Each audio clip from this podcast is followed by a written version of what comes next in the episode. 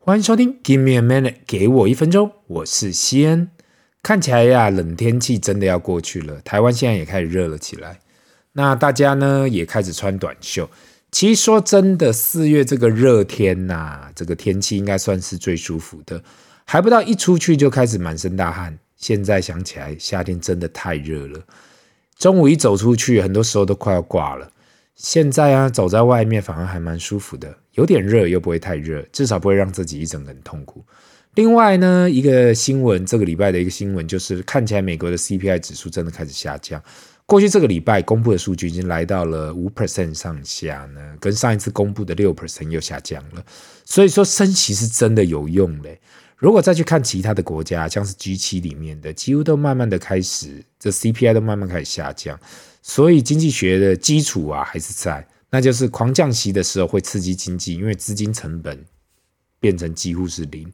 也因为这样，所以大家都大量借贷跟消费，导致通货膨胀。因为大家需求量的增加，在 supply and demand 的供需面下，价格开始变高，就是现在的状况。那中央银行就需要透过升息来把资金成本垫高，降低大家的消费。当需求变少，供应变多，价格就下来了。那我们可以看到呢，目前这世界上也慢慢的走进这个趋势，因此经济真的是有在循环，大家也不用太在意。从基本面来看呢，经济就是上上下下，但是长期来讲，整体经济是有往上在走的。那今天呢，呃，给我一分钟，我们来一个大转弯，去看另外一个问题。应该说，很多人有敲碗我来分享这个主题，来去谈两性关系。不管是男女朋友或是夫妻之间的相处，太多人说我歪理太多了，所以想要听听看我有什么好分享的。其实有时候不是我歪理多，只是因为我做的工作的关系，碰到的人，所以对于人性已经看得很透彻。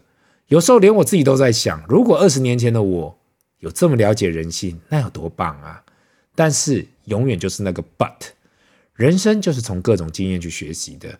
那今天的第一集，我们就来谈谈看。很多人问我的，如果男女朋友或者更进一步到夫妻了，需不需要很靠近的异性朋友？对我而言呢，我一直走的政策，我这一直走的方向就是尽量避嫌。我知道过去有很多同学、朋友、同事都跟我讲过嘛。哎呦，行得正，干嘛要怕呢？我又没怎样。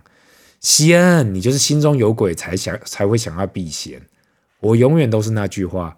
二十来年就是这样讲，现在还是讲一样的话，不要去测试人性，因为当你看到人性的另外一面，你会收到你自己不喜欢的答案。那我到了，我已经到了这个中年的年纪嘛，所以有太多太多的故事了。我在这里就先选几个，我相信大家应该多多少少有听过这样类似的故事。先来一个二十年前的老故事啊，还记得这应该是好久以前有认识的朋友。每次我们出来啊，我都感觉到哎，有够奇怪的，因为他总是带了他的女朋友跟另外一个女性朋友。我今天讲的是哦，不管我们去吃饭、唱歌、看电影或去到哪里哦，他们都是三人行。你知道可爱的地方是在哪里吗？这多出来的女性朋友还不是他女朋友的朋友，是我那个朋友的朋友。其实啊，我每次当下我都超纳闷的，不知道是他的女朋友搞不清楚状况。还现在的社会就是这样，我自己是不懂啦。对我来讲，如果男女朋友出去哦，为什么要多带个女性朋友？如果偶尔就算了，你知道？我们常常出来呢，他们都三人呢，或许是我孤陋寡闻吧。我只是看到这种情况啊，我一整个就觉得怪，因为大家都认识嘛，我也不好意思私下问一下他们。后来，如果比较有社会经验的听众也应该知道最后发生什么事情。那就是这个朋友呢，后来就跟他女朋友分手，跟另外这个朋友交往。那相信很多人都听过类似的故事，也有很多人会跟我讲啊，这个是个案啦。那我还是要说那老话一句啦，不要测试人性。过去呢，中文有说到日久生情，或者看久了就习惯。只要回归到学生时代，很多女生总是喜欢说啊啊，我是那种一见钟情的啦。我看到如果不喜欢的。一开始看到不喜欢，那未来不会喜欢。但其实把这个时间拉长了，真正的一见钟情还是比不上日久相处，或者是久了认识的。很多人却没有发现呐、自己其实也是会被他人影响的。我们所谓的 social influence。如果是有从事行销学的听众，肯定知道啦。有些行销广告啊，也许可以一次打中人心，但是很多时候靠的是不断给消费者跟买家洗脑。我还记得学生时代看到那时候 ViewSonic 那个创办人朱家亮，他自己是在 LA 早期卖这个键盘滑鼠的，后来卖荧幕起家的。那他自己呢，在台湾跟亚洲是完全没有厂，都是靠其他人帮他代工，所以行销跟业务来讲，对他来说特别的重要。我们这种老骨头就知道嘛，九零年代能够用 ViewSonic 的荧幕算不错的嘞。这个品牌的广告啊，都是铺天盖地在那里打的，就是一个是那种三只鸟那样子的。我还记得他曾经在一次采访说过嘛，ViewSonic 的消费者啊，是要看了七次广告啊，才会记得起他的牌子，要看过十四次他的广告才有意愿买 ViewSonic 的荧幕，因此他不需他需要不断的打广告，让人有那个印象。那回归到刚刚讲的两性关系呀、啊，这才会有出现呐、其实美女最怕就是那种丑男死缠烂打的，因为一开始美女看到这种丑男可能会觉得恶心，但是一直不断的尝试，不断的就是在那等那个机会啊。或许很多人会跟我讲：“哎呦，听你在那里乱讲。”这就跟做业务一样，很多人就是在那里等机会，也许不一定会成功，但只要有一个机会就不会放弃。那讲到这里，我再讲一个故事好了。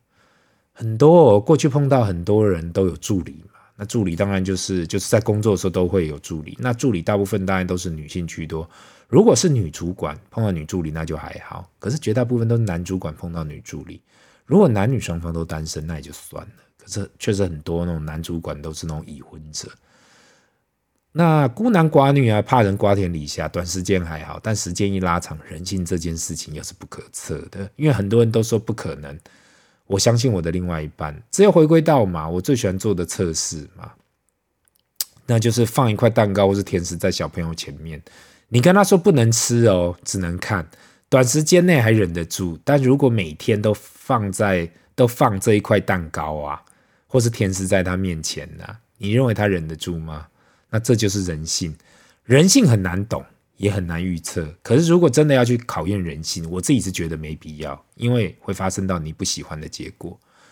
那我过去很多时候都说，一个人做不到避嫌这件事情那，那就是连尊重自己另外一半都做不到。当然了，很多人觉得也许自己做不到这样避嫌错了，但这一段关系里面不应该这样嘛，就是去去这样，但是却乐在其中。再来分享一个故事，也是过去的主管。那第一次跟他出差在飞机上的时候啊，他第一句话劈头就问我：“西恩，你自认你的道德观重吗？”那时候他是已婚，我还未婚哦。我说道德观，那中文不够好啦，还听不懂他到底在说什么，或是他到底在讲什么意思。后来我才了解，原来他的意思是可否接受啊自己有小三小四这样的观念。可能那时候还年轻嘛，孤陋寡闻。等到上了年纪，也是听过各种不同样的案例。有人提到说他是心灵上的出轨。对其他人好感，但是没有其他任何越轨的动作。但是你想不到嘛？你就是，如果你已经心灵上的出轨，那下一步呢？那你是愿意避嫌还是小事？可是你愿意继续往继续往来继续下去，那下一步会是人性大考验吗？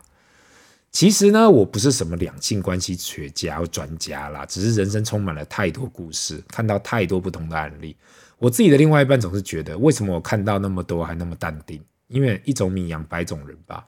还记得十来年前去墨西哥出差的时候啊，那时候那个对方公司来载我的人，车上还有另外一位女生，没有介绍给我认识，只是感觉两个人哎，看起来好像是情人或夫妻还怎样，就很亲密嘛。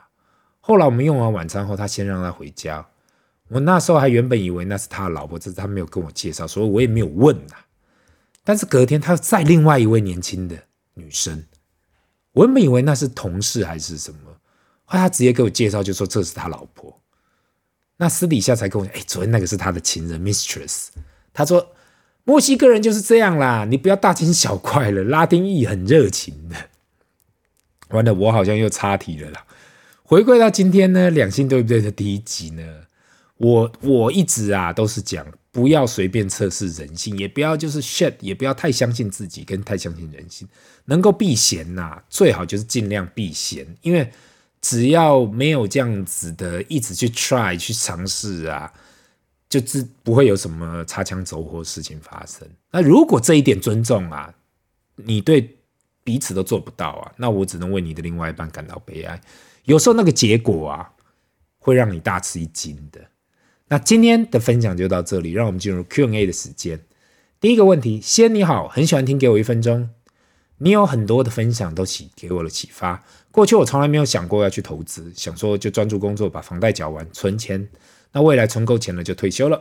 可是这种听了这个 podcast 才发现，原来通货膨胀那么高的时代啊，我们不可能单单靠存钱跟不增加自己的收入就够了。这让我整个大觉醒。我想要问，你会怎样给一个刚过四十岁生日已婚男子跟有一个小孩的家庭去准备自己未来的退休生活？